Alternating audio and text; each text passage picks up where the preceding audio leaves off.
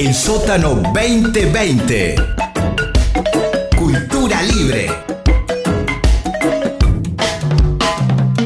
Empezá a gatear. Caminá, Seguí corriendo, riendo, escuchando. saltando, Caete. volvete a levantar, Disfrutá. La vida es corta pero intensa. escuchate, Escuchanos. Escuchalos. El sótano rock. un viaje Fantástico. Ciudad de Córdoba, marzo de 2020. En ninguna otra radio. Otra vez perdí, no. Pero qué mal que ando, hasta en el solitario pierdo, déjame de joder. El sótano rock. Uh, ¿qué pasó con la radio? ¿Se habrá caído el servidor? ¿Qué carajo? Este es un mensaje de emergencia del Gobierno Nacional. Permanezcan en sus casas de manera inmediata. No es un simulacro, repito, no es un simulacro. Uh, ¿qué está pasando? Este es ¡No! emergencia ¡Tiembla del todo!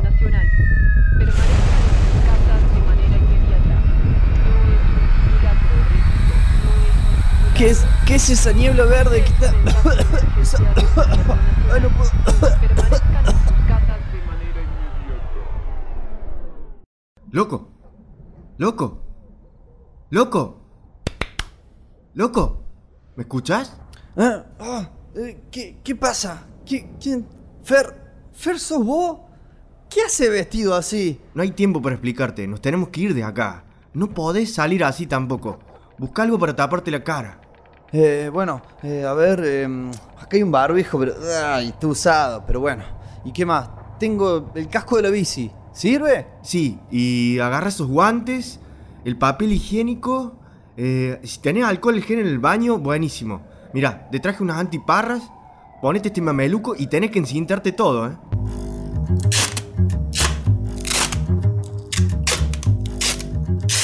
Bueno, listo. Oh, qué fachero que quedó. Juan Salvo un poroto, ¿eh? Pero, ¿por qué tanta historia? ¿Qué? ¿Nos vamos a pegar un chapuzón al San Roque? ¿Qué, qué onda? Vamos, vamos. Mantén la cabeza agachada. Puede haber Coban y Bot, chabón.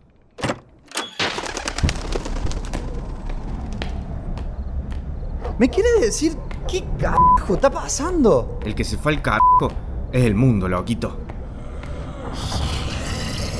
¡Zombies! ¡Zombies! ¡Me estás jodiendo! Más que zombie. Tírales el papel higiénico, vas a ver.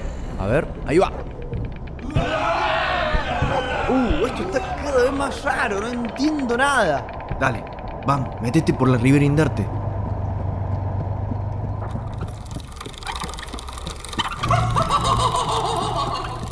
Nah, nah, esto ya es mucho.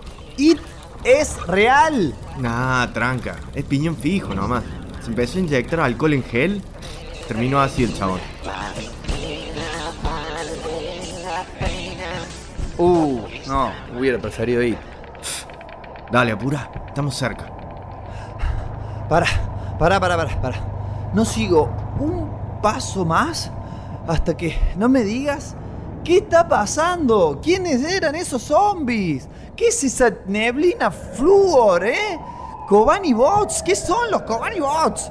Piñón fijo dragón, ya es el acabose. Para, para, para, para. Vos no me estarás haciendo la de los sueños de la intro del año pasado, ¿no? Uf, ¿cómo te explico? A ver. Casi estalla la Tercera Guerra Mundial, pero al final no. Y tenemos una epidemia de dengue. Salí de acá. Y otra de coronavirus. Después te explico lo que es. Y no tuvieron la mejor idea que fumigar todas las ciudades con algo que creían que era la cura, pero solo te mata en 3 segundos. Básicamente, si no te mata la niebla, te jode un mosquito o te fulmina el estornudo. ¡Ah, la mierda! Y a todo esto, los medios, ¿qué dicen? Para eso te vine a buscar. No se escucha otra cosa que catástrofe, chabón. Tenés que reactivar el sótano. Vos tenés todas las claves. De una culiao. Pero, ¿qué es este bicho que dice pip cada vez que puteo? Ah, eso. Es un Pokémon que agarré cuando venía. Cesura Sur o algo así. No le bola. Pero la... ¡Ah! ¡A la Pokébola! Bueno, llegamos. Ayúdame a abrir las puertas.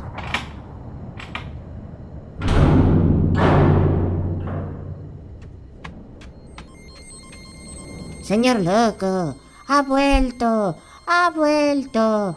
La profecía era verdad. La profecía era verdad. Eh, bueno, gracias, gracias. ¿Quiénes son estos? ¿Quiénes son? Bueno, a ver, parece que está todo andando. Nada más hace falta la clave para reiniciar. Radio. Listo. Jódeme, ¿qué será la clave? Y sí, si es más complicada me lo olvido. Bueno, ya estamos listos. Vamos a tirar abajo esa transmisión. ¡Uh! La sintonizaron al toque, loco, ¿les gustó? Bien ahí. No, chabón. Eso es para los médicos que laburan en la niebla. Pero, para, no entiendo. ¿Qué? ¿Les pagan con aplauso? Eh, sí. Mejor seguir con eso. Ok.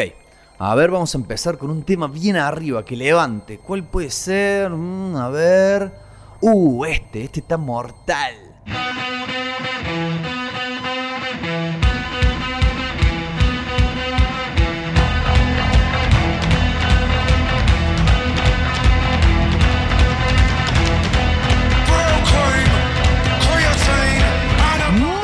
Tardes, amigas, muy buenas tardes, amigos, muy buenas tardes, amigues. Aunque quizás ya deberíamos a esta altura del año y a esta oscuridad del firmamento decirles buenas noches, amigos, buenas noches, amigas, buenas noches, amigues. Bienvenidas, bienvenidos, bienvenides. Esto que ha comenzado de tarde, pero que ahora ya es de noche, se llama una cosa de locos. Y es básicamente, básicamente un programa radial, aunque esté generado desde las ondas cibernéticas, es decir, los ceros y los unos, y no aquellas clásicas ondas de la radiofonía a la que le debemos al gran Guillermo Marconi descubrir para que nuestro sonido, nuestras voces, nuestras músicas se trasladen a través del aire y lleguen a su- sus oídos, pese a que eh, no estemos surfeando las ondas del éter, sí hacemos radio desde hace una bocha de años. Y estamos aquí otro jueves más por la tardecita noche para acompañarles, para entregarles, para ofrendarles, para proponerles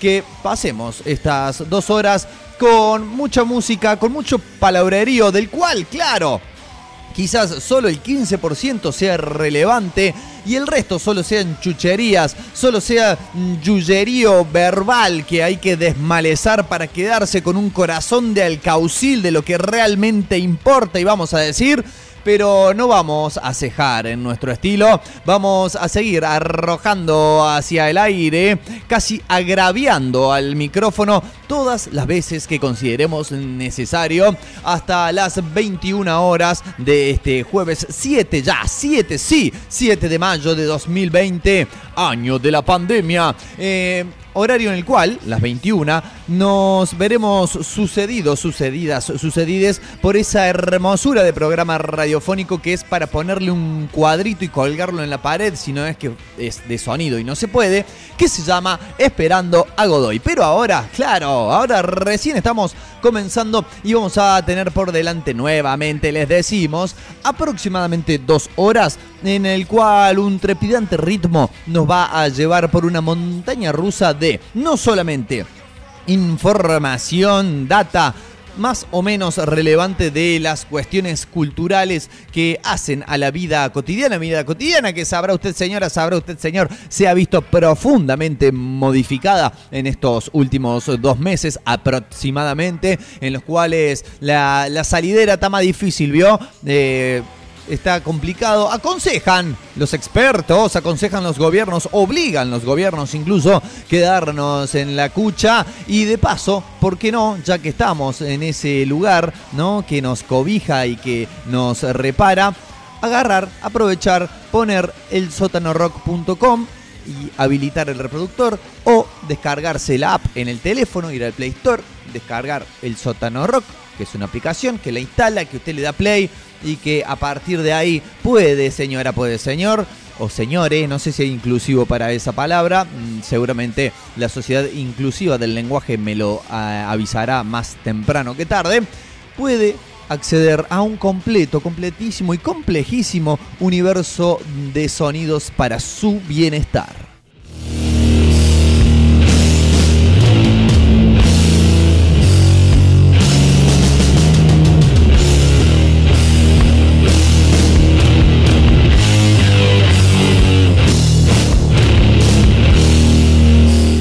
Tendremos, veremos, escucharemos en realidad, porque claro, ya les dije, ¿no? Les avisé que se trata de un programa de radio que es sonoro, no es visual, escapa casi a la normalidad, casi a la imposición actual que nos dice cualquier hecho mediático debe ser televisado, aunque no se puede ir al estudio de televisión. Bueno, nosotros todavía por el momento resistimos y creemos que también el hacer radio tiene cierta magia que... ¿A qué nos referimos con hacer radio? Claro, hacerla solamente desde el eh, sonido tiene, tiene cierta magia, tiene cierta eh, digamos, mística, ¿no? Que no la tiene el vivo de Instagram, la reunión por Zoom y tantas otras cosas más. Básicamente permite dos cuestiones, dos. Vamos a ponernos a teorizar sobre la radio. A ver, permite dos cuestiones, dos. Por un lado, el seguir haciendo cosas ¿eh? en esta tarea de la vida moderna que a las 7 y 12 de la tarde de un jueves seguramente a la mayoría de ustedes como a mí también nos encuentran ocupados en cosas ¿no? que se pueden hacer de la computadora por ejemplo ya que estamos en pandemia pero nos encuentran ocupados en cosas y por otro lado, además de permitir ¿no? la marcha, el desenvolvimiento de la vida cotidiana, eso sí, no se me ponga a ver una serie porque no me va a prestar atención. Pero eh, permite seguir haciendo cosas y además otra cosa que permite, e incluso me atrevo a decir que estimula, es el uso de la imaginación. Porque nosotros, desde acá, no solamente yo, sino todos los que hacemos el sótano rock, todas las personas que hacemos radio desde este formato, eh, vamos disparando distinta sucesión de palabras que pueden estaría muy bueno que así sea, activar distintos receptores neuronales en su conciencia y de esa manera soltar un poco, hacer que esa imaginación salga a elongar y pueda al fin salir a jugar después de tanto tiempo, como cuando éramos niños y no nos hacían falta grandes juguetes, sino que jugábamos con la imaginación como Rod y Todd, los hijos de Flanders, pero quizás con un perfil un poco menos místico. Yeah.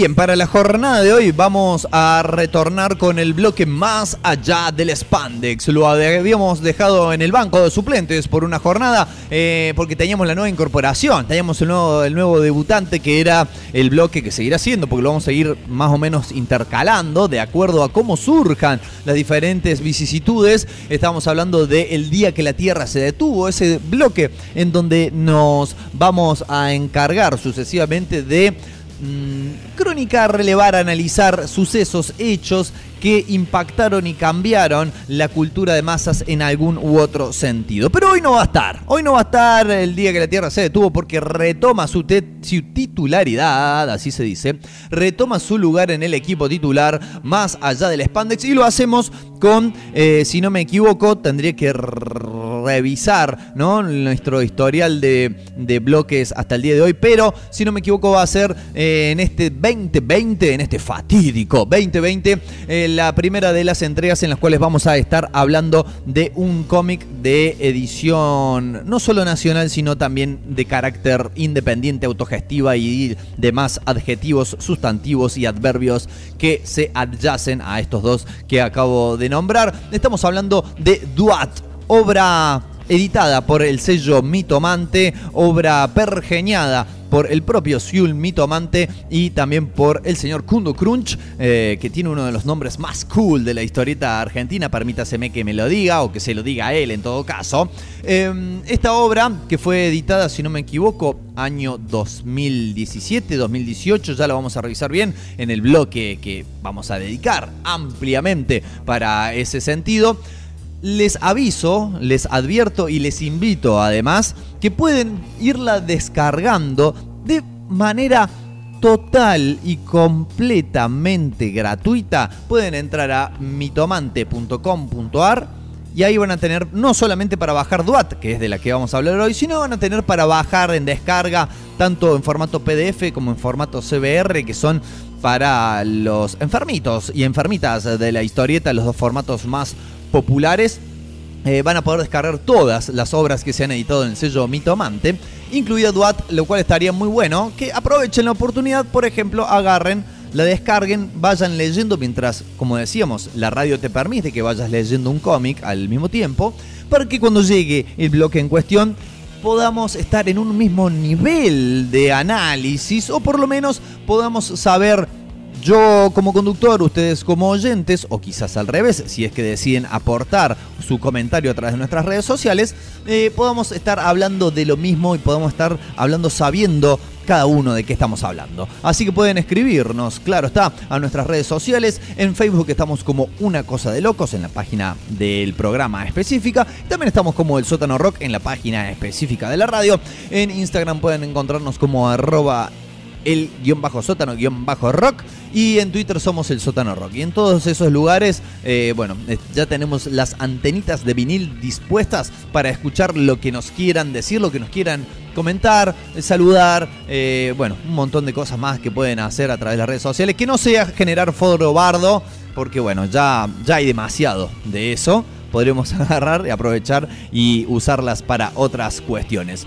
Amigas y amigos Vamos ahora a prepararnos. Vamos a ponernos el chaleco salvavidas para sumergirnos. Claro, si es un salvavidas no nos va a dejar sumergir tanto, pero para sumergirnos en la inmensidad de la música. Vamos a escuchar dos piezas musicales casi diametralmente opuestas, totalmente diferentes, pero disfrutables ambas.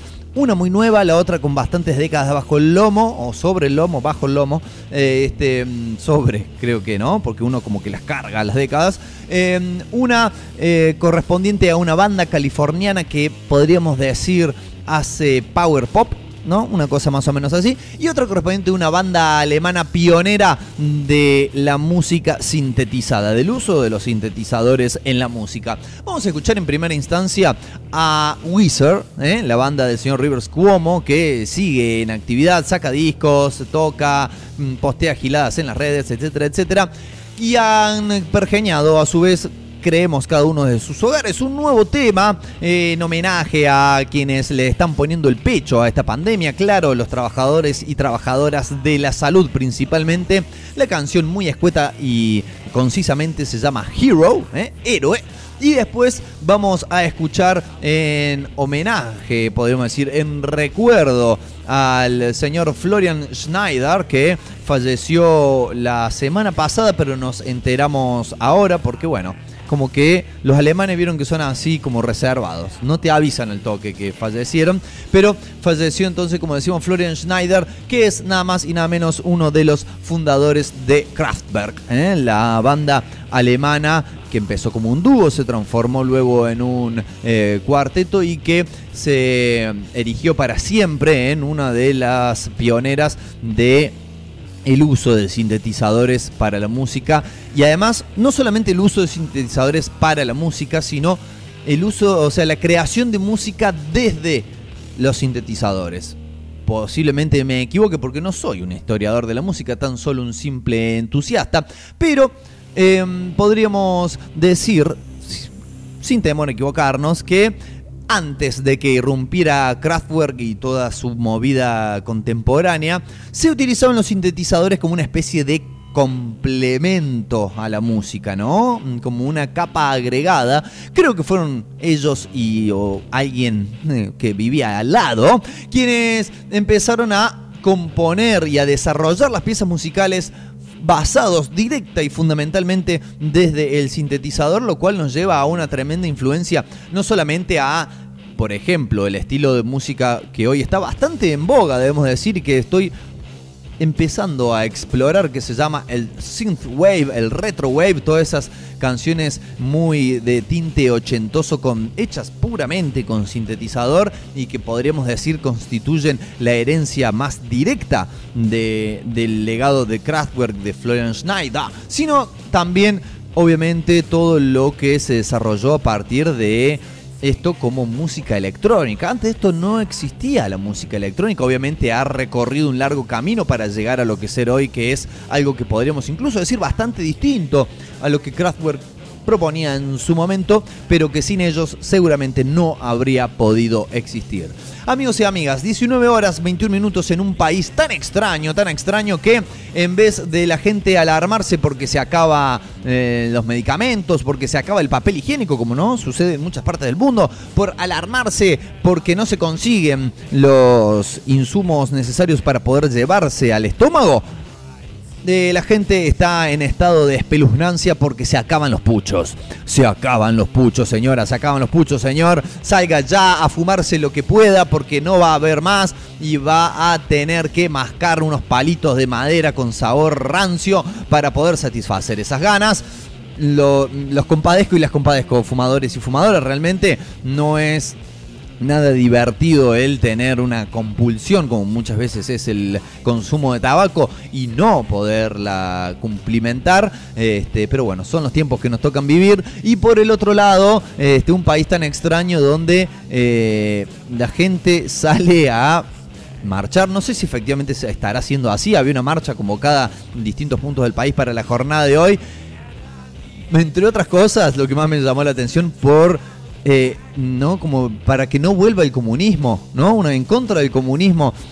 Es casi como si estuviésemos viajando de vuelta hacia el año 1985 o incluso más atrás, a la década del 50, el macartismo, pero aplicado a un sector de la población que quizás, quizás pasa demasiado tiempo en Twitter. Dedicado para los fumadores, fumadoras, para caceroleros y caceroleras y para todo el público en general, porque no vamos a discriminar a nadie.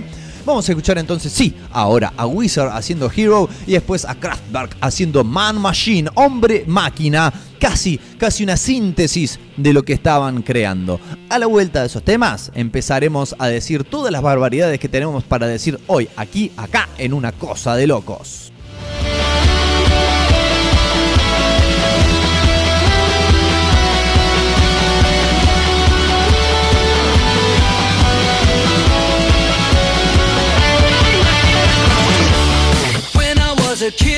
I'd save the world. Running round and chasing all the criminals. Swinging on a web, flying in the sky.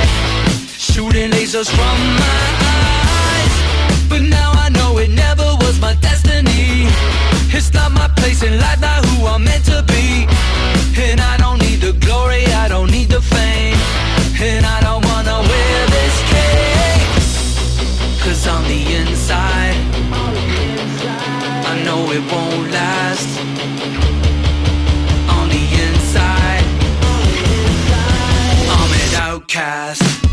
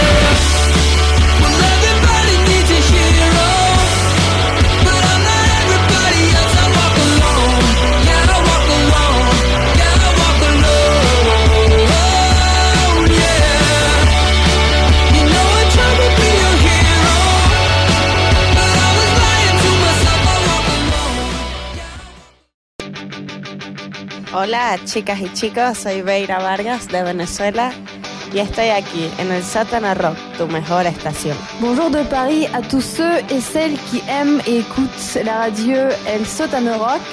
Salut El sótano.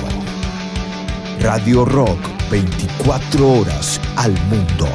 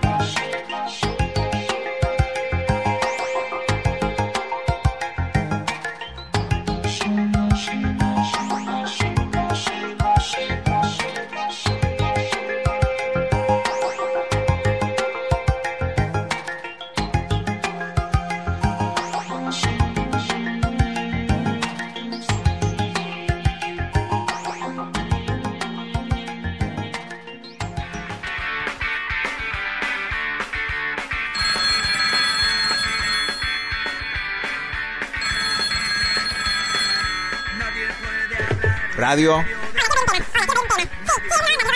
Ah, ¿para pedir un tema? Ajá. Ah, es una banda nueva. Material nuevo, sí. Dale, dale.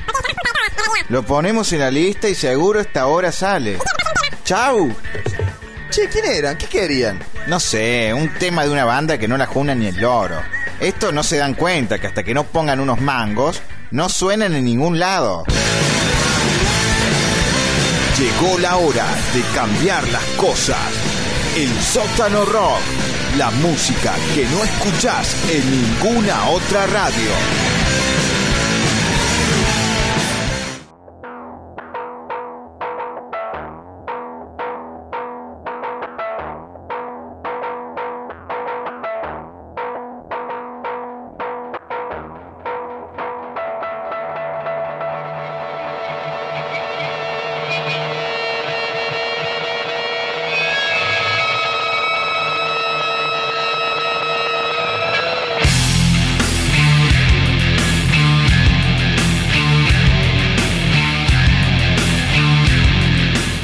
Horas 34 minutos en toda la extensión del territorio de la República Argentina del cono sur de América, del planeta Tierra, carajo. Y venimos a hablarles un poco de rumores. Sí, somos periodistas que nos gusta también, como lo hace la mayoría de nuestros colegas eh, en este país, por lo menos.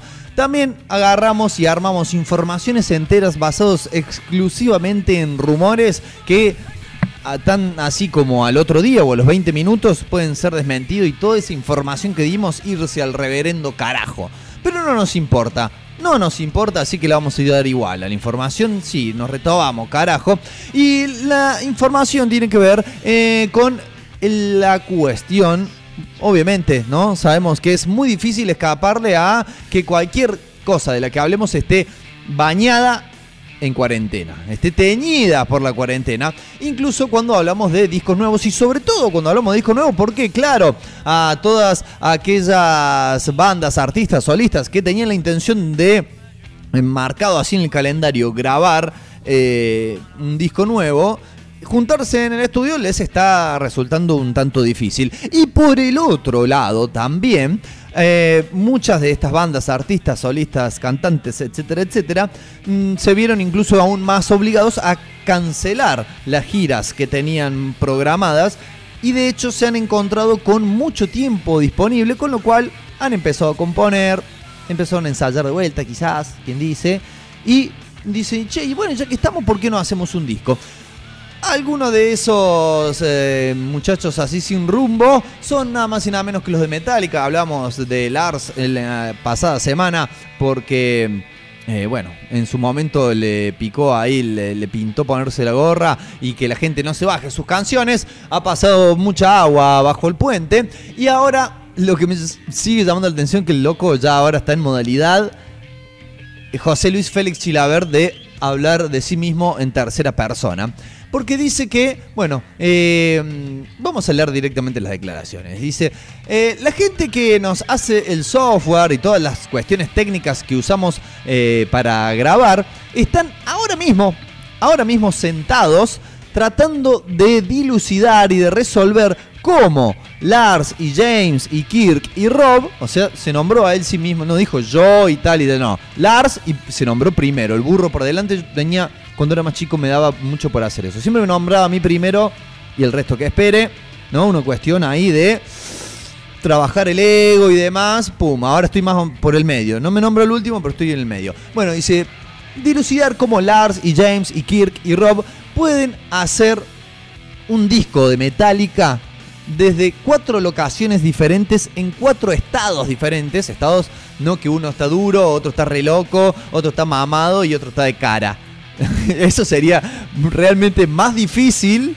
Lo haría más difícil que esta distancia física que, está existiendo. No, pero cuando dice que están en cuatro estados diferentes, eh, se refiere a provincias, pero en Estados Unidos se llaman estados. Ustedes ya saben eso, así que es medio el pedo que lo aclare. Eh, eso es algo por lo cual obviamente estamos muy excitados, dijo mientras se frotaba el bajo abdomen en su bata de seda y con un whisky eh, en la mano. Este, dice... un montón de, mm, de lo que vamos a hacer con lo que, digamos, con las órdenes de que nos eh, quedemos en casa, va a tener que ver con si hay una segunda oleada, ¿no? Una segunda venida del virus. Dice, ¿quién sabe cómo va a ser el mundo de acá a seis meses? Pero, obviamente, dice, la única cosa de la que podés depender eh, este, desde el punto de vista de la gente creativa, para mejor o para peor, es que no se pueden mantener quietos por mucho tiempo y que te puedo decir que estamos haciendo eh, sesiones de Zoom semanales con Metallica, casi como todo el mundo. Yo creo que el, el guacho que, y- que programó Zoom, no sé si será una compañía, si será un solo chabón, pero que el que programó Zoom se está llenando de oro, pero de una cuestión inimaginable. Eh, lo está. Eso creo que es una de las certezas máximas que tenemos en esta pandemia. Eh, y estamos hablando de cómo podemos ser una banda de vuelta, si es que esto obviamente eh, este, se prolonga. Te puedo decir, agrega con su tono danés, ¿no? Y con su mirada desafiante, te puedo decir que los cuatro de nosotros estamos realmente emocionados de que cómo puede salir la cosa. ¿Habrá un disco, un díscolo? Sí, ellos son díscolos. ¿Habrá un disco de Metallica de cuarentena? No te puedo decir ahora porque no sé cuánto va a durar la cuarentena. Pero si yo y vos y el resto del mundo tenemos que seguir en el mismo lugar por seis meses o un año, definitivamente hay una muy buena chance. Y yo le contesto al señor Ulrich diciéndole que si tenemos que estar en esta situación seis meses o un año, claramente preferiría que ni siquiera haya un disco de Metallica, con lo que me gustan los discos de Metallica, pero prefiero escuchar otra cosa, pero caminando o andando en bici o tomándome un tren hacia el lugar más recóndito de la galaxia.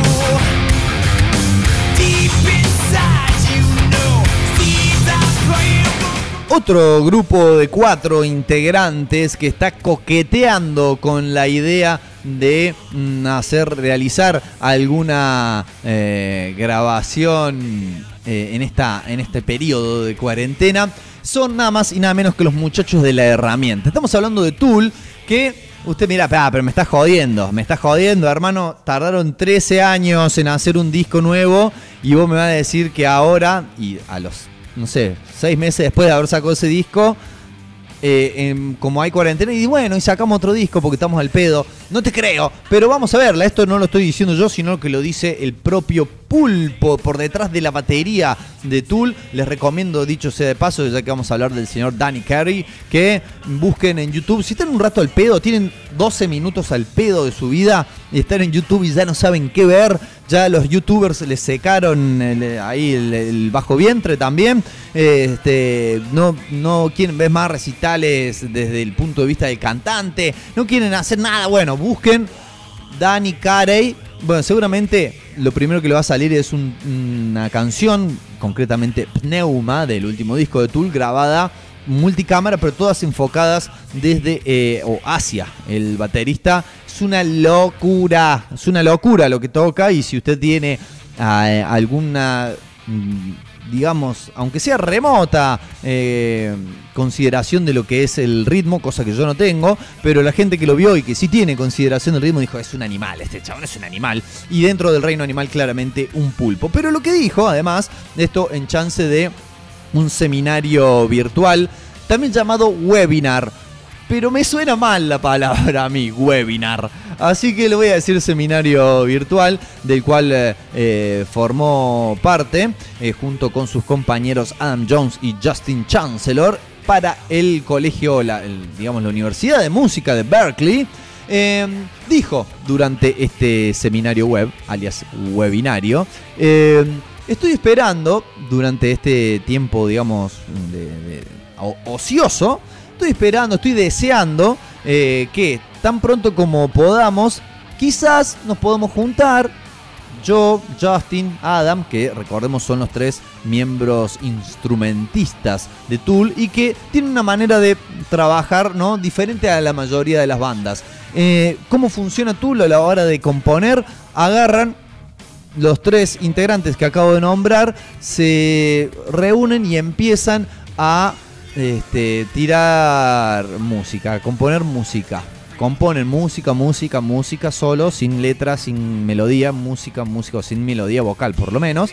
Y una vez que ya tienen todo listo y hasta grabado y mezclado todo, recién ahí aparece Maynard James Keenan por la puerta y se ve que grabaron, lo escucha y ahí hace las melodías vocales, las letras, las graba y ahí tenemos el proceso. Entonces que se puedan juntar ellos tres significaría ya un paso muy importante hacia adelante. Y dice, quizás, como quien no quiere la cosa, nos podemos juntar, Justin y yo y Adam, eh, y quizás empezar a, ¿no?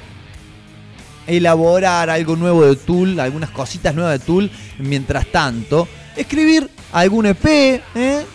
Hasta que como estamos sin, sin hacer nada, no podemos hacer otra cosa, no podemos hacer, ir de gira, no podemos hacer recitales en nuestra propia ciudad. Eh, así que lo único que podríamos hacer, en el caso de que incluso eventualmente nos podamos juntar, es componer. Dice, así que medio como que estoy esperando eso. ¿Sabes? Dice, eh, es- esperar eh, que, que haya algo que, que active, pero la verdad que dice, no me queda otra que, que esperar a que las cosas puedan desarrollarse. Así que quiero hacerle un pedido formal, no sé dónde vive esta gente, creo que viven en Los Ángeles, quiero hacerle un pedido formal al alcalde de Los Ángeles que eh, tramite con celeridad y urgencia un permiso especial de, traslado, de- de movilidad para estos tres individuos, ¿eh? Firmado, sellado, todo, para que se puedan juntar y puedan empezar a hacer nueva música de Tool, porque el planeta, la humanidad, se lo va a agradecer, señor alcalde. Así que bueno, desde acá se lo pedimos, humildemente, desde una cosa de locos. Vamos a escuchar la música ahora, sí, ya he dicho demasiadas sandeces. Vamos a escuchar una canción de Tool primero, de su disco Anima, una canción que solamente como nombre, como título, tiene una letra, que es la letra H, que encima es muda, así que el tema no se llama. Vamos a escuchar un tema de Tool. Y después vamos a escuchar a Metallica desde eh, uno de sus discos ignorados, pasados por alto, malditos, pero que con la distancia y con la apertura de oído eh, hemos sabido valorar de mejor manera. Estamos hablando puntualmente del disco Reload, una canción que se llama Better Than You, mejor que vos. ¿No? Seguramente la letra la escribió Lars Ulrich entonces. Vamos a escuchar estas dos canciones y ya volvemos porque nos va a quedar aproximadamente, según nuestros cálculos matemáticos, una hora todavía por delante de esto que hace mucho tiempo hemos dado en denominar una cosa de locos.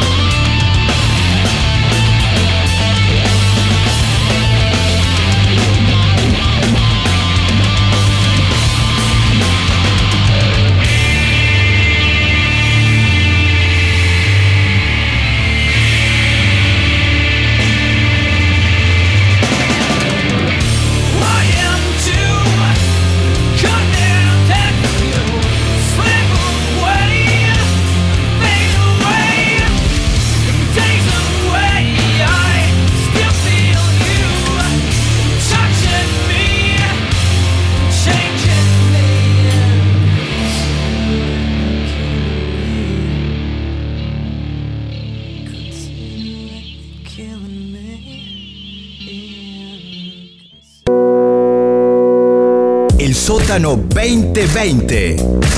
Los oídos también bailan.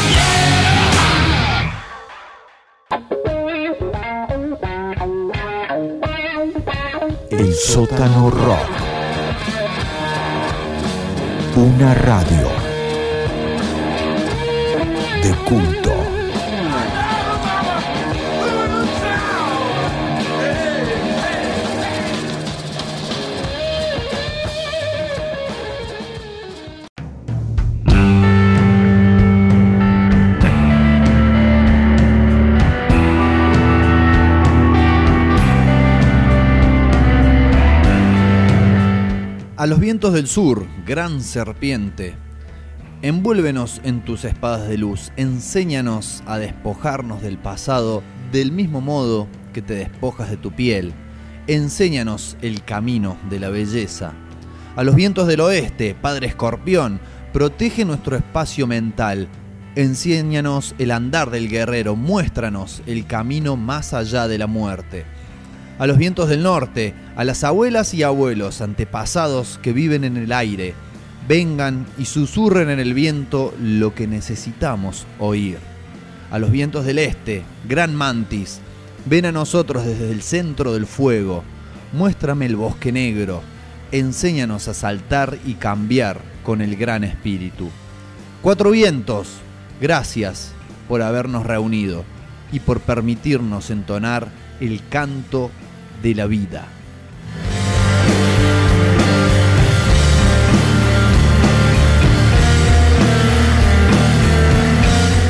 Estas palabras que acabamos de leer, me iba a decir recitar, pero no me animo a decir que fue un recitado, eh, son las que abren la primera parte de la primera historia de esta historieta que tengo en mis manos en este momento. Bueno, si tuviera un mejor micrófono quizás escucharían el, el sonido de...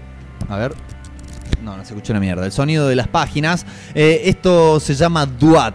Es una historieta que, si no me equivoco, fue editada en el año 2017 por el eh, sello editorial Mitomante, eh, bajo la licencia de Creative Commons, eso me parece que es importante también destacarlo, eh, que dice esta licencia que no tiene un derechos de autor, que, no podés eh, ni fotocopiarla, ni prestarla, ni hacer nada, sino que, bueno, que cada uno haga con esta obra lo que quiera hacer, particularmente la editorial y uno de sus dos autores, el señor Siul Mitomante, la ha subido, como decíamos al principio del programa, como todo el catálogo de su editorial a eh, su página web, a su sitio web mitomante.com.ar, así que, eh, bueno, lo hace, lo hace desde antes de la cuarentena, queremos también recalcar eso, no es que se subió al tren de regalar, no, lo ha hecho desde el comienzo de sus ediciones, algo que celebramos y felicitamos, pero que a su vez también viene muy bien en esta época de cuarentena en la cual si ya se nos acabó lo que tenemos para leer en físico,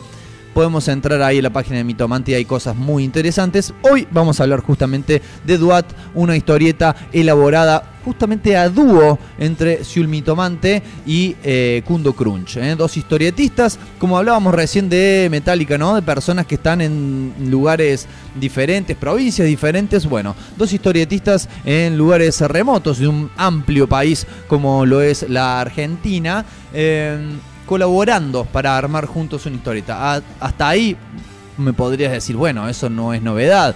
La industria del cómic tiene innumerables casos en donde el guionista es de un lado y el dibujante es de otro y se mandan por email, por Google Drive, por Dropbox, por paloma mensajera, por señales de humo, se van mandando las cosas y ahí pueden hacer obras. Incluso antes de todo eso se podía hacer por correo también, ¿no? El mítico guionista Robin Wood trabajó mucho tiempo de esa manera, pero no se trata de la típica fórmula de guionista dibujante, sino que en esta ocasión ambos son guionistas, ambos son dibujantes, y si bien cada uno de los capítulos que componen esta obra, esta singular obra, eh, está marcado quién se encarga del dibujo y quién se encarga del guion, se nota, para mí, o puedo inferirlo por lo menos, un trabajo de colaboración en el desarrollo de no solamente los guiones específicos, sino de la idea en general, ¿no? Tiene todo,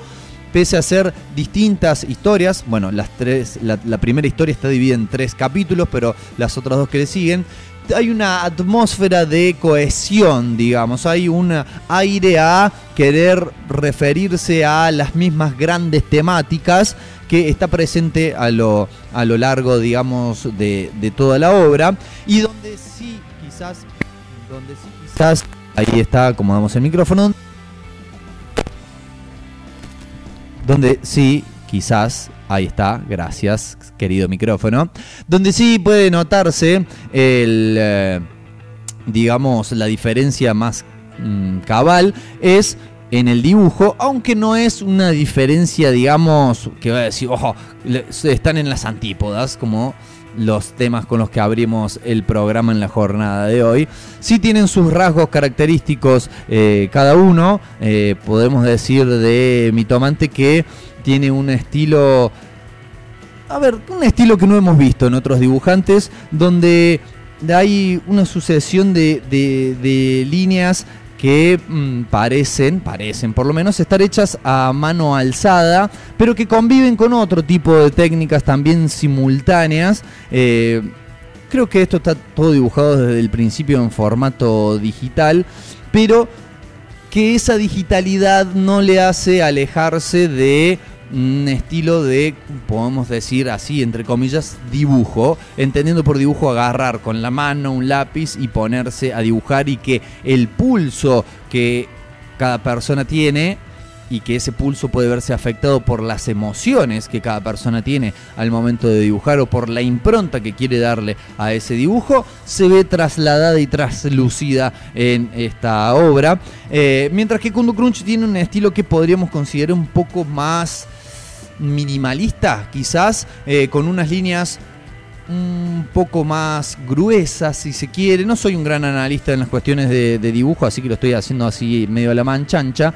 Pero, como decíamos, eh, con una atmósfera no solamente desde lo argumental, sino también desde lo dibujado bastante cohesiva, como para que también ayude todo esto a notar de que se trata de una misma obra. Eh, obra que empieza, como decíamos, con una historia, la más larga de las tres que componen el libro, que se llama Xen, ¿no? X-E-N, dividida en parte A, parte B y parte C, donde vemos a cuatro guerreros provenientes cada uno de un, eh, digamos, eh, sector, un punto cardinal, de acuerdo a las palabras que leíamos al principio de este bloque, y que confluyen en un lugar, no quiero, de vuelta, es algo que intentamos cada vez que hacemos este bloque, si bien ahora ustedes hayan posiblemente seguido mi consejo y estén leyendo la historieta, no queremos spoilear ni adelantarles demasiado para que lo puedan disfrutar a medida que lo leen, pero eh, podemos sí decir que eh, desde el punto de vista de, por ejemplo, el diseño de los eh, personajes,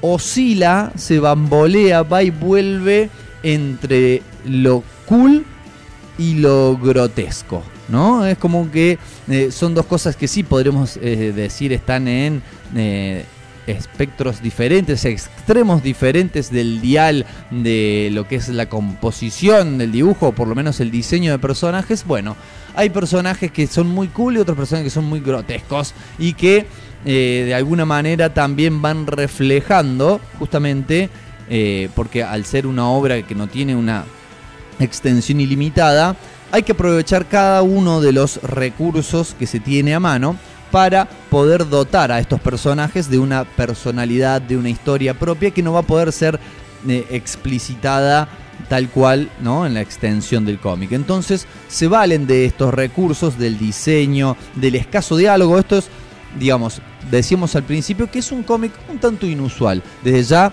la mm, la manera de colaborar, de que no sea uno guionista y el otro dibujante, sino que sea como una tocada a piano a cuatro manos, eh, sino que también el estilo, digamos, narrativo y mm, gráfico es inusual también. Desde la narrativa podemos decir que hay una escasa presencia del diálogo solamente para lo esencial, diálogo que a su vez no está enmarcado en los famosos y ya característicos del cómic, casi un símbolo de la historieta, los globos ¿no? de texto para demostrar que hay un personaje que está hablando, no existen en esta historieta. Otra cosa que no existe, salvo recién en las páginas finales del libro, son los grises.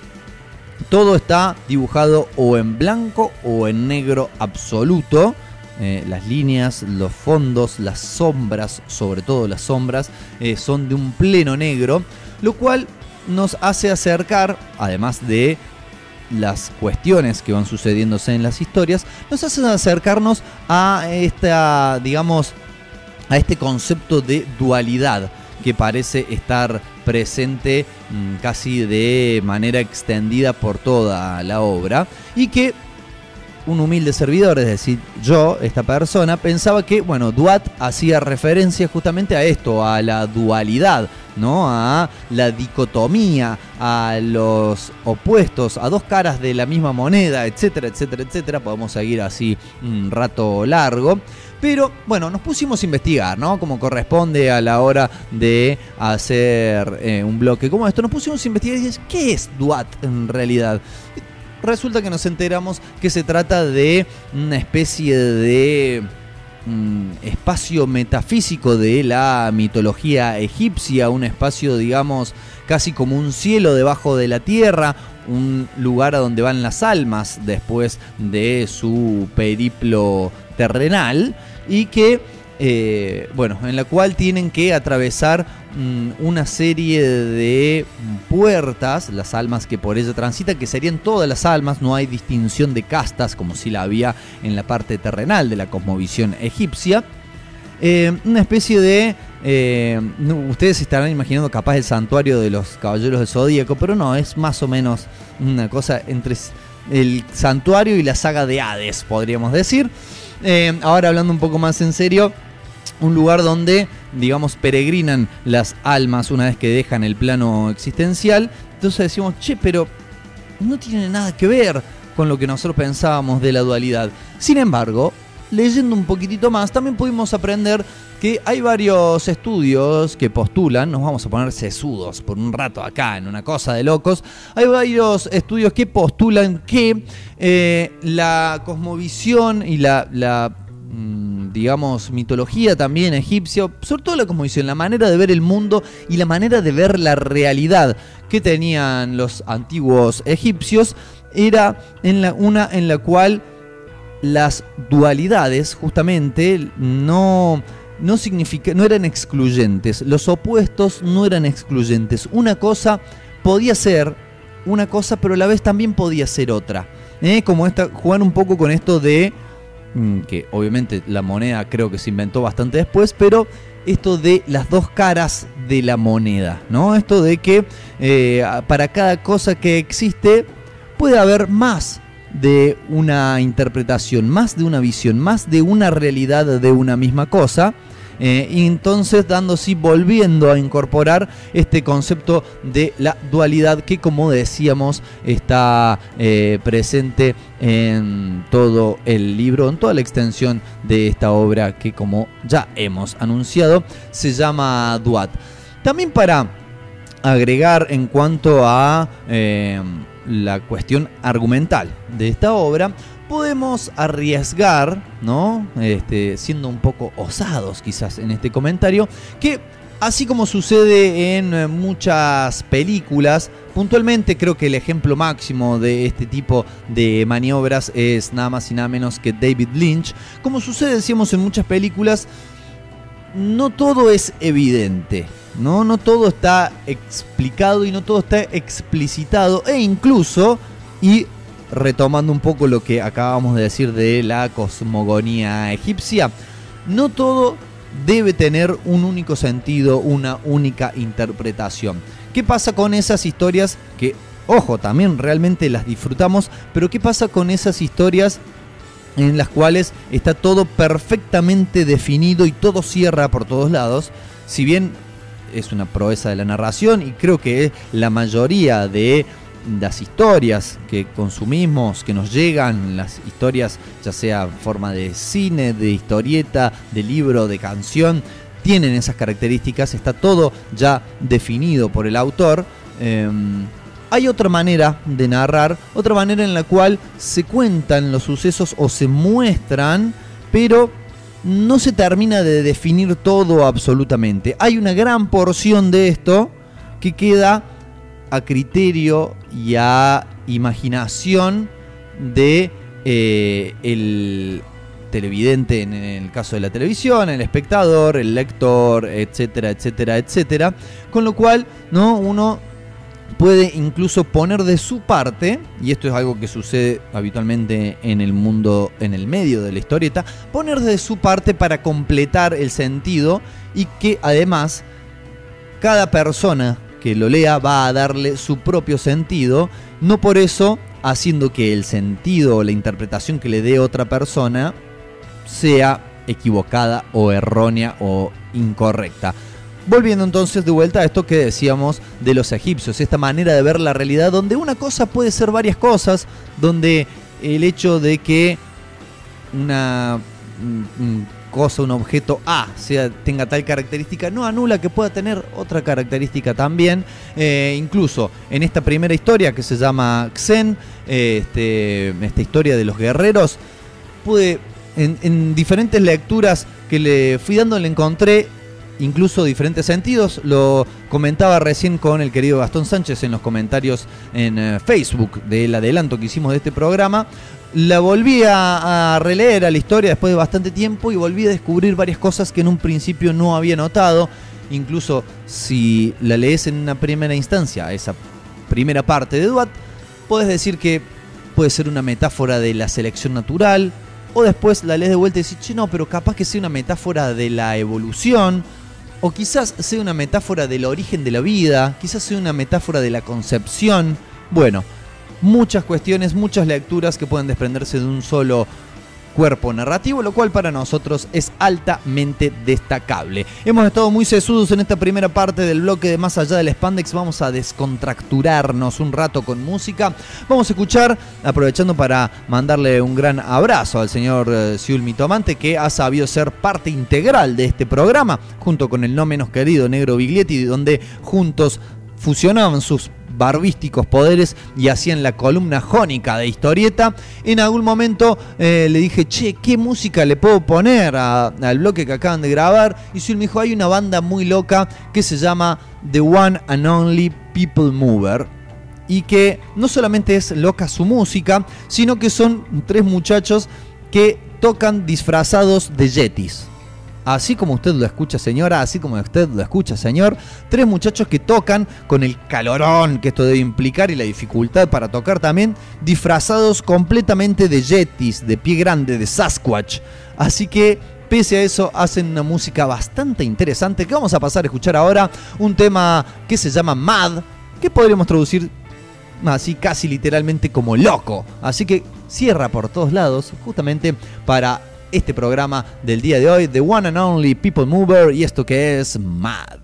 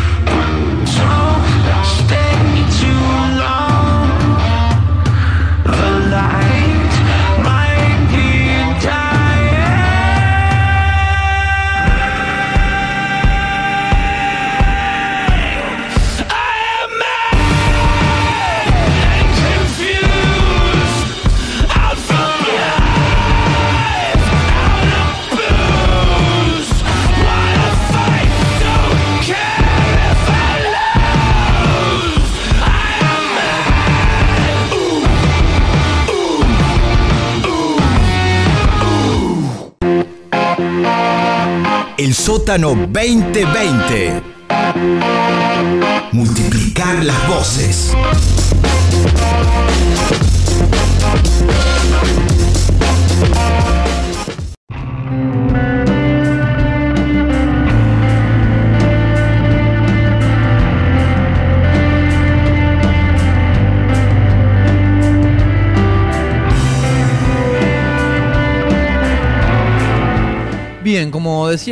Hace un rato antes del impasse eh, musical, esta obra, Duat, está compuesta de tres historias distintas, este, que uno podría casi pensar inconexas, pero también, como decíamos hace un rato, que todas aportan a la atmósfera, por un lado, de la obra, ¿no? A digamos, el tinte que tiene. Y por otro lado también aportan, creo yo, a un gran sentido común que está por detrás de cada una de las historias. La segunda de estas historias es Nochevieja y es quizás de las tres la más concreta. Digamos, ¿no? La que deja menos cabos eh, sin atar, la que deja menos a interpretación del lector. Si bien hay una gran parte de interpretación del lector, porque no se nos dan como eh, sucede a lo largo de todo el libro, no se nos dan mayores datos de contexto de lo que está sucediendo, ni, ni si estamos en el planeta Tierra, ni en qué época estamos, ni qué pasó en el planeta, nada. Es así, pum, y el resto imagínatelo. O te van dando indicios que permiten que vos te lo vayas imaginando. Mejor dicho. En Nochevieja eh, mm, asistimos al enfrentamiento. No enfrentamiento, a ver. Existen eh, en, esta, en esta visión del mundo, en esta versión del mundo, que vaya a saber si es nuestro mundo u otro mundo, hay, están separados los géneros. Están las mujeres por un lado y están los varones por el otro. Pero pese a estar separados, no están enfrentados. Si bien sí, hay una parte de un enfrentamiento violento, tengo que decir muy bien coreografiado, tanto la parte sexual como la parte eh, violenta, muy bien eh, dibujadas, coreografiadas y planteadas por el señor Kundo Crunch, a quien le mando mis felicitaciones. Eh, y quizás a mí me quedó sonando a esto, a- si estamos jugando a hacer interpretaciones, como de, de las tres historias, la que más, también además de ser la más concreta, la que más concreta y directamente refiere a esta cuestión de que hablamos antes de la dualidad, ¿no? De las dos mitades complementarias, porque, bueno, como decíamos, no sería la primera obra en la cual los géneros estén separados, pero en la mayoría de los casos cuando eso sucede, ¿no? Cuando tenemos planteada una historia donde están mujeres por un lado y varones por el otro, generalmente están en guerra total. En este caso no es así, sino que digamos, eh, casi como que se reconocen necesarios, ¿no? Una cuestión que también vamos a dejar que ustedes la lean y generen sus propias interpretaciones. Después viene Geómetra, o, o Geometra, pero a mí me gusta decirle Geómetra, que eh, de su lectura se me desprenden primero, se me desprenden o se desprenden de ella, según mi punto de vista, muchos links, muchos puntos de referencia, muchos puntos de contacto que me hicieron acordar al Grant Morrison más desencadenado, que ¿Qué decimos con esto? No es que haya sido un esclavo como Django y haya liberado sus grilletes, sino al Grant Morrison más desencadenado, a aquel que, estamos hablando claro del guionista escocés, eh, el Grant Morrison cuando eh, ha tenido mayores libertades a la hora de crear y desarrollar no solamente los personajes, sino las historias y los ambientes en los cuales esas historias se suceden. Un Grant Morrison que podremos encontrar en Animal Man, que podemos encontrar en Doom Patrol y sobre todo el que podemos encontrar en Los Invisibles. Este, como, bueno, referencias al campo morfogenético, que vendría a ser como un campo etéreo, o sea, o por lo menos no material, de mm, conocimiento común, una cosa, digamos, una red que genera la propia humanidad casi equiparable a una conciencia común. Eh, los arcones, también hay referencia a los arcones, que serían seres primigenios anteriores a cualquier ser vivo del planeta Tierra, creo yo que viene por ahí la mano. Y también otra técnica utilizada por Grant Morrison en varias ocasiones y más notablemente en Animal Man, que es la ruptura de la cuarta pared. Un vocablo que, claro, viene desde el teatro, pero que se puede eh, utilizar para la mayoría de, los métodos, eh, digamos, narrativos, de los soportes narrativos, y que consiste en ser consciente, que la propia narración sea consciente de ser una narración, ¿no? De ser una ficción, e incluso que se refiera al espectador barra lector barra oyente como tal. ¿No? Como cuando, eh, a ver, para poner un ejemplo muy burdo y que quizás no tenga nada que ver, si vieron el mundo de Wayne, vieron que a cada rato tanto Wayne como Garth agarran y le hablan la a la cámara, como que suspenden un poco el transcurso de la acción y le hablan a la cámara directamente, con lo cual nos están hablando a nosotros conscientes de que están en una película. Bueno, eso sería más o menos romper la cuarta pared, algo que sucede en, esta última historia, casi un bonus track, pero que un bonus track que es muy necesario para cerrar el concepto de, de la obra. No les voy a contar nuevamente en detalles qué es lo que sucede.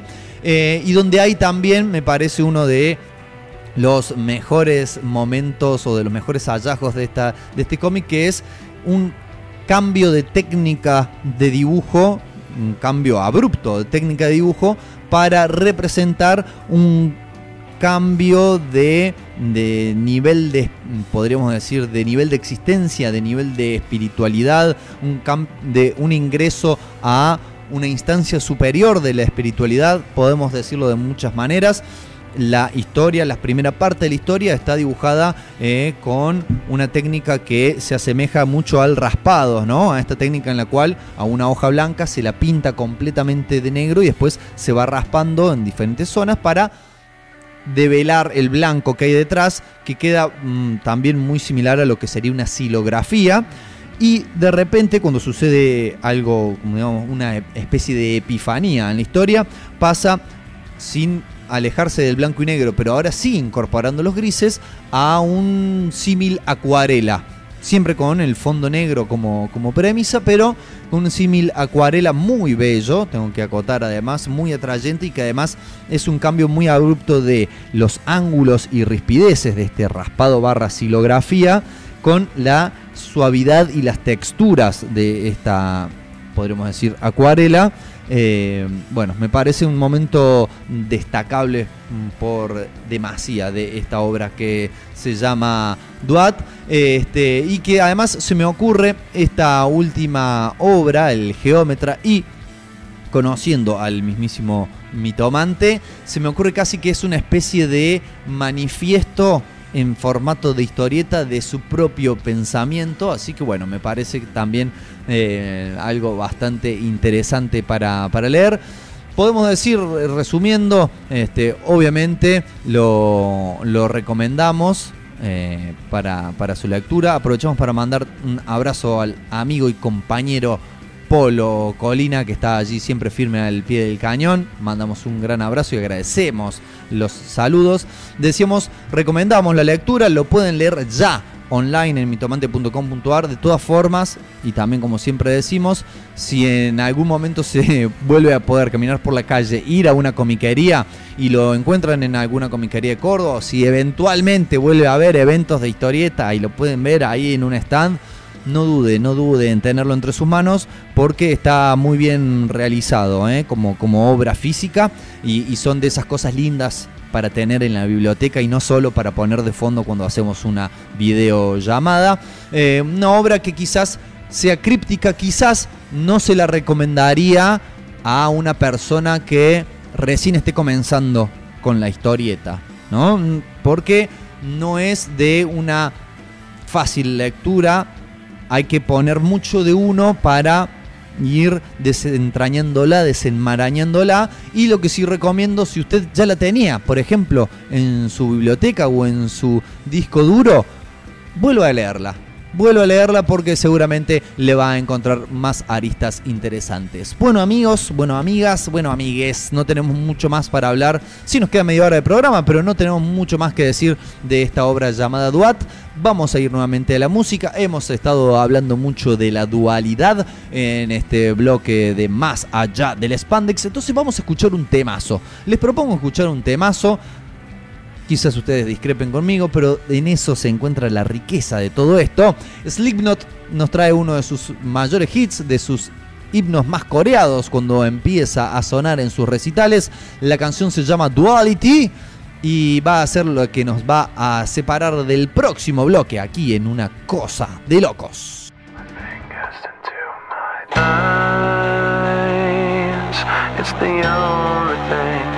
Slowly stops the ache. But it's made of all the things I have to take.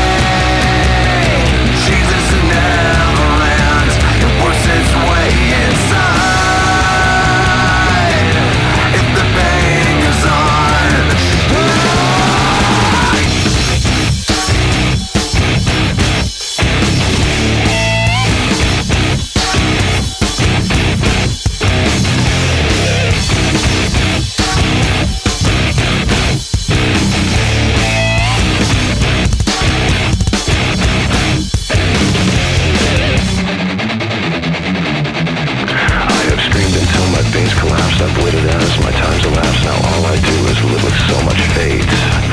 I've wished for this, I've bitched at that. I've left behind this little fact. You cannot kill what you did not create. I've gotta say what I've gotta say, and then I swear I'll go away. But I can't promise you'll enjoy the noise. I guess I'll save the best for last. My future seems like one big past. You're left with me, cause you left me no choice. I push my fingers into my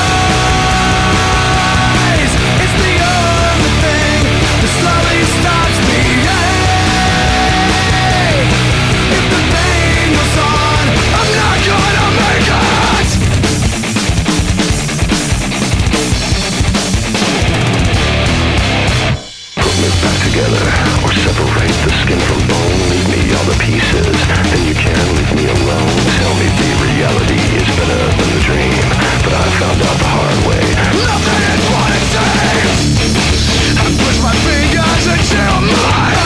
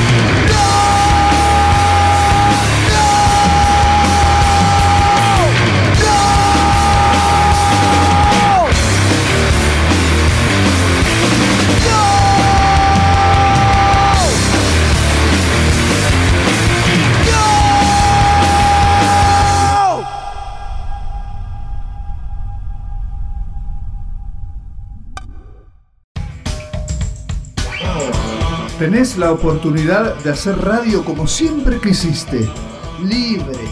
Sumate a la grilla del sótano rock y haz tu programa desde el estudio de la Kame House. Contactanos, vení a conocernos, contanos tu idea. Buscanos en las redes como Kame House, Cerca Records y el sótano rock.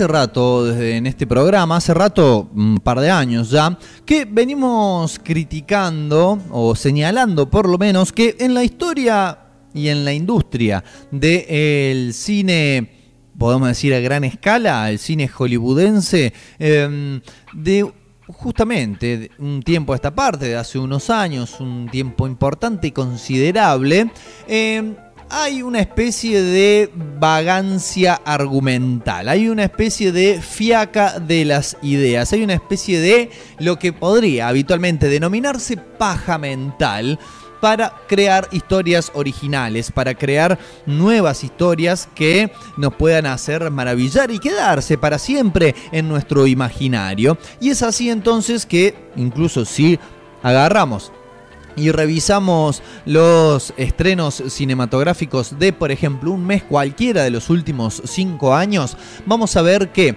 de, por ejemplo, un universo de no sé cuántas películas se estrenan por mes. Vamos a poner dos meses. Pongámosle que en esos dos meses se estrenan 10 películas. Eh, de esas 10 yo me juego la cabeza, no hice la investigación correspondiente, tengo que admitir mi culpabilidad, pero me juego la cabeza de que esos 10 mínimamente 7 están basadas en otro material, ya sea en la adaptación de una historieta, un cómic, que es lo más abundante, la adaptación de un libro o bestseller, la secuela o precuela de una película ya hecha con anterioridad y también la que yo considero podríamos decir, la más baja de estas categorías, el más, más rezagado de estos escalafones, la paja mental más grande, incluso podríamos llegar a decir, si bien nos ha dado buenos ejemplos que vamos a mencionar también a continuación, pero el, el fondo del barril de esta falta de imaginación son las remakes, ¿no? Esto de volver a hacer una película que ya fue hecha. Decimos, nos ha entregado, sin embargo, eh, grandes momentos, como por ejemplo, a ver, podemos, entre las destacadas podemos denominar a Scarface, que es una remake, podríamos decir, bastante en estilo libre, porque la primera la original del creo que 1930 o por ahí más o menos década del 30 es una película de gangsters eh, de los típicos gángsters, ¿no? De Chicago, de la ley seca, trajes con hombreras grandes, sombrero, metralleta que el cargador es como una especie de círculo. Bueno, eh, esa es la primera Scarface, mientras que la que mm, digamos, adquirió enorme popularidad, la protagonizada por Al Pacino y dirigida por Brian De Palma, eh, es, si bien es una historia de gángsters claramente, pero otro tipo de gángsters, refugiados cubanos, Miami, Merca al por mayor, camisas hawaianas, etcétera, etcétera. Otra remake que incluso podríamos decir, no sé si superó a la original, pero eh, nos entregó una muy buena pieza cinematográfica, es la de Los Infiltrados, ¿no? Dirigida por Martin Scorsese, magistralmente actuada por Leonardo DiCaprio, por Matt Damon, por Mark Wahlberg. Eh, bueno, hay unos, un par de nenes más ahí involucrados. Eh, creo que está Jack Nicholson también, si no me equivoco. Eh, unos nenes saben más o menos de qué se trata esto de actuar, pero es una gran película basada en una original coreana. Ahora bien, del otro lado de la moneda, ya que estábamos con esto de la dualidad, también podemos encontrar otros ejemplos menos halagüeños, como por ejemplo toda esta andanada de remakes que está haciendo Disney de sus propias películas animadas, pero en live action o por lo menos algo que más o menos se le parece.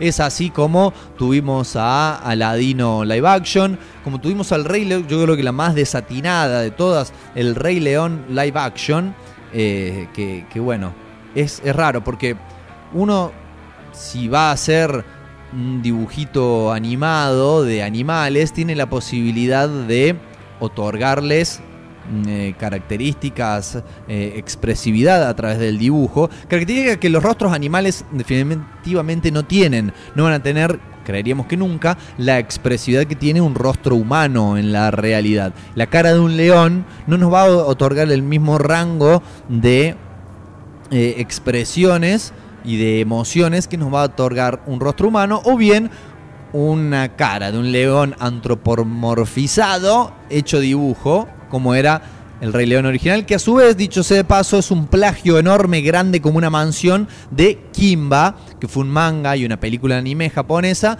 de un león que se llama Kimba y este se llama Simba, al cual eh, se, bueno, es el hijo del rey de los leones y hay un león malo y oscuro con una cicatriz en el ojo que le mata al padre y él se tiene que exiliar y en un momento su padre le habla desde una nube. O sea, lo chorearon. Es ya de por sí una remake incluso no autorizada y ahora hizo una remake por computadora de animales hechos por computadora realísticamente, hasta ahí porque por ejemplo no tienen genitales, los leones, ignoramos cómo tuvieron hijos estos leones porque no tienen genitales, pero con el rostro de los animales totalmente inexpresivo, entonces te da una cosa como medio incómoda. Bien, hasta ahí con el tema de las remakes. ¿A dónde vamos con todo esto?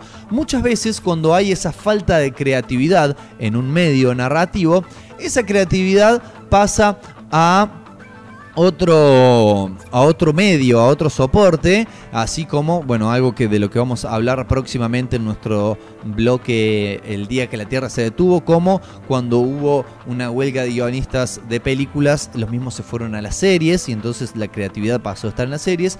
Y hace un tiempo de esta parte también la creatividad en cuanto a historias y desarrollo de las mismas se podría encontrar fuertemente en los videojuegos. Sí, obviamente, videojuegos que no son para todo porque al ir progresando las capacidades y características técnicas cada vez es más difícil llegar con, con los requerimientos para poderles jugar, pero que eh, han sí incrementado muchísimo su cuestión narrativa de aquellas épocas donde directamente no tenían casi historia o qué sé a una princesa y vos que ir saltando plataformas y pisando tortugas hasta rescatarla y esa era toda la historia han ido evolucionando de una manera tal a lo- a- al punto de que son verdaderas películas interactivas eh, donde tienen un desarrollo argumental alucinante y no solamente un desarrollo argumental, sino que muchos juegos, dependiendo de tus elecciones y de cómo lo juegues, va a poder tener un final u otro final. Pero queríamos remarcar que posiblemente esta industria también esté cediendo ante la paja mental de hacer remakes porque, por ejemplo, de los lanzamientos de videojuegos más destacados del pasado mes de abril, los dos que podríamos decir más expectativa o que más revuelo han generado son justamente dos remakes, dos este, versiones nuevas de juegos clásicos. Alguien podría decirme que o justificarme esta remakes porque decir, bueno, son juegos que ya quedaron viejos y hay gente que la quiere jugar con las nuevas capacidades gráficas que tienen las nuevas consolas, las nuevas PC.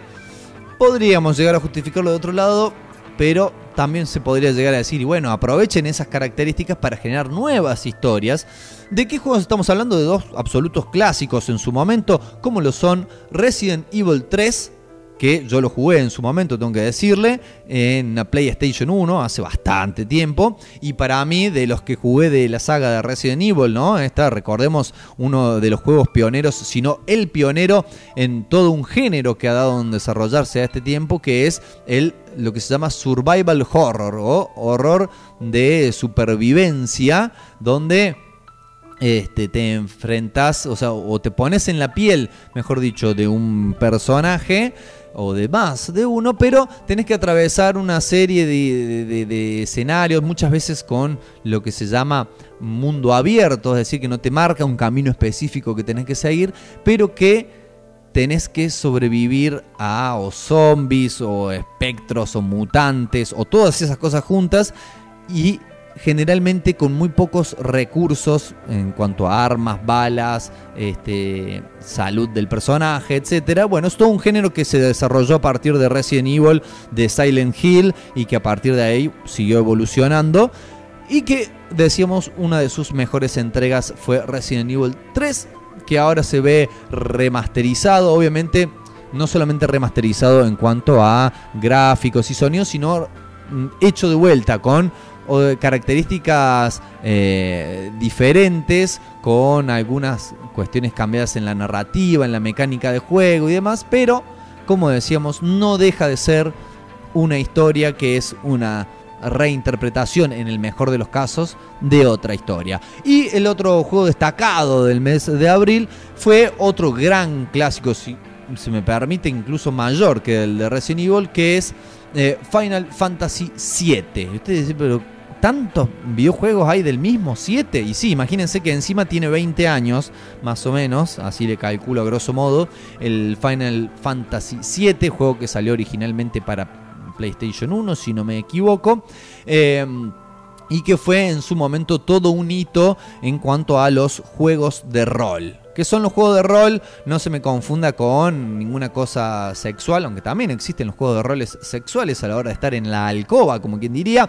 Eh, se tratan de estos juegos donde uno generalmente comanda no un personaje, sino un grupo de personajes a través de una historia generalmente muy larga, eh, que se va desarrollando a medida que uno avanza y que uno va pudiendo también hacer evolucionar a sus personajes en cuanto a sus habilidades, su capacidad de pelea. mm, eh, la historia de los mismos va descubriendo distintos retazos de la historia. Bueno, en todas esas cuestiones, Final Fantasy VII fue un clásico porque innovó en, en muchas, muchas características que lo hicieron un juego, digamos, infaltable para quien fuera en aquel momento un junkie, un adicto, un entusiasta, un nerd de los videojuegos, tenías que jugarle. Bien, eh, entonces se anunció... eh, ahora la reinvención de uno de los juegos de rol o RPG más importantes del siglo pasado y uno de los mejores exponentes de una franquicia que sigue hasta el día de hoy, eh, también con cambios en la historia y en la manera de contar la historia que será hecha por, eh, digamos, episodios, capítulos, eh, modificaciones en el sistema de combate, que claro, al haber muchas más capacidades técnicas en las consolas de hoy, también nos da la posibilidad de no solamente cambiar los gráficos, sino las mecánicas de juego y demás. Pero, como veníamos diciendo en definitiva, cambiar mucho para que nada cambie. Este, si bien hay ejemplos de historias muy evolucionadas eh, en los videojuegos, incluso está por salir eh, o se ha anunciado The Last of Us parte 2, que sería la continuación, si bien es una secuela, es de un juego aclamado unánimemente como uno de los mejores de la historia, eh, con una mm, profundidad argumental que ha llegado a que hombres barbudos, crecidos y aparentemente insensibles lloren a moco tendido con el joystick en la mano por la ligazón que se genera entre los personajes de la historia y quien le está jugando. Pero por otro lado también apelan a esto de, de la remake, del rehacer, del reconfigurar y de el aprovechar claramente un factor que saben cualquiera que se dedique a la producción de entretenimiento sabe que el factor nostalgia siempre garpa. Factor nostalgia siempre, pero siempre. No te digo que una obra pueda sustentarse exclusivamente en el factor nostalgia como las hay. Que eso se me ocurre eh, Ready Player One, ¿no? Película y libro recientes que están casi exclusivamente apoyadas en el factor nostalgia, pero siempre eh, la evocación de un supuesto pasado mejor o cosas que sucedieron y nos gustaron en nuestro pasado siempre lleva ¿no? a que se pueda mm, redituar un poco más y eso obviamente los diseñadores y productores de videojuegos lo saben porque es uno de los medios eh, de- actuales de entretenimiento donde más sucede esto. Habiendo dicho todo esto, un bloque que parece haber ido a ningún lado, pero que me gustó aportar también alguna información de videojuegos que teníamos medio descuidada, ya vamos cerrando la persiana del programa de hoy. Recuerden, por favor, recuerden, porque se van a estar haciendo un favor ustedes mismos. Recuerden que ahora, a partir de las 21 horas, aquí en el sótano rock, se viene una nueva entrega de Esperando a Godoy. Vamos a escucharla hasta el final para ver si definitivamente viene Godoy. Y también tenemos programación para el resto de los días de la semana. Por ejemplo, mañana por la mañana, 9 de la mañana, para informarse de todo lo que hay que saber, pero sin esa onda catastrófica que suele cubrir la mayoría de los informativos. Tenemos a Vociferando a cargo del señor Martín Sosa que nos va a contar eso, justamente todo lo que necesitamos saber para arrancar el día, pese a que eh, estamos en cuarentena y posiblemente estemos en nuestra casa todo el día. De todas formas necesitamos saber lo que pasa afuera y qué mejor que escucharlo mm, de la voz de alguien que sabe cómo contarlo sin la intención de hacernos cagar en las patas. Amigos, amigas, esto es todo por esta semana. Espero se hayan divertido. Espero hayan, les haya dado por lo menos curiosidad en algún factor. Gracias por haber estado del otro lado. Nos reencontraremos el próximo jueves a partir de las 19 horas en otro capítulo de Una Cosa de Locos. Eh, les voy a dejar con dos temas. Dos temas, dos que justamente estuvimos hablando de remakes y si llevamos todo este concepto de la remake al plano musical, nos damos con que son los covers. Justamente entonces vamos a escuchar dos covers, dos, uno atrás del otro. Primero Cienfuegos, eh, la banda del señor Sergio Rodman. eh, cuando le pintó hacer una especie de post-punk con tumbadoras. También le pintó en su momento hacer eh, algunos covers, particularmente de los Talking Heads y esta canción que se llamaba originalmente Once in a Lifetime y ahora se llama Una vez en la vida. Y después tenemos para cerrar a todo trapo, Flemita haciendo un gran clásico de mal momento de banda de punk nacional, la banda de punk nacional y este temazo que se llama Corriendo el riesgo. Amigos, amigas, amigues, hasta la próxima semana.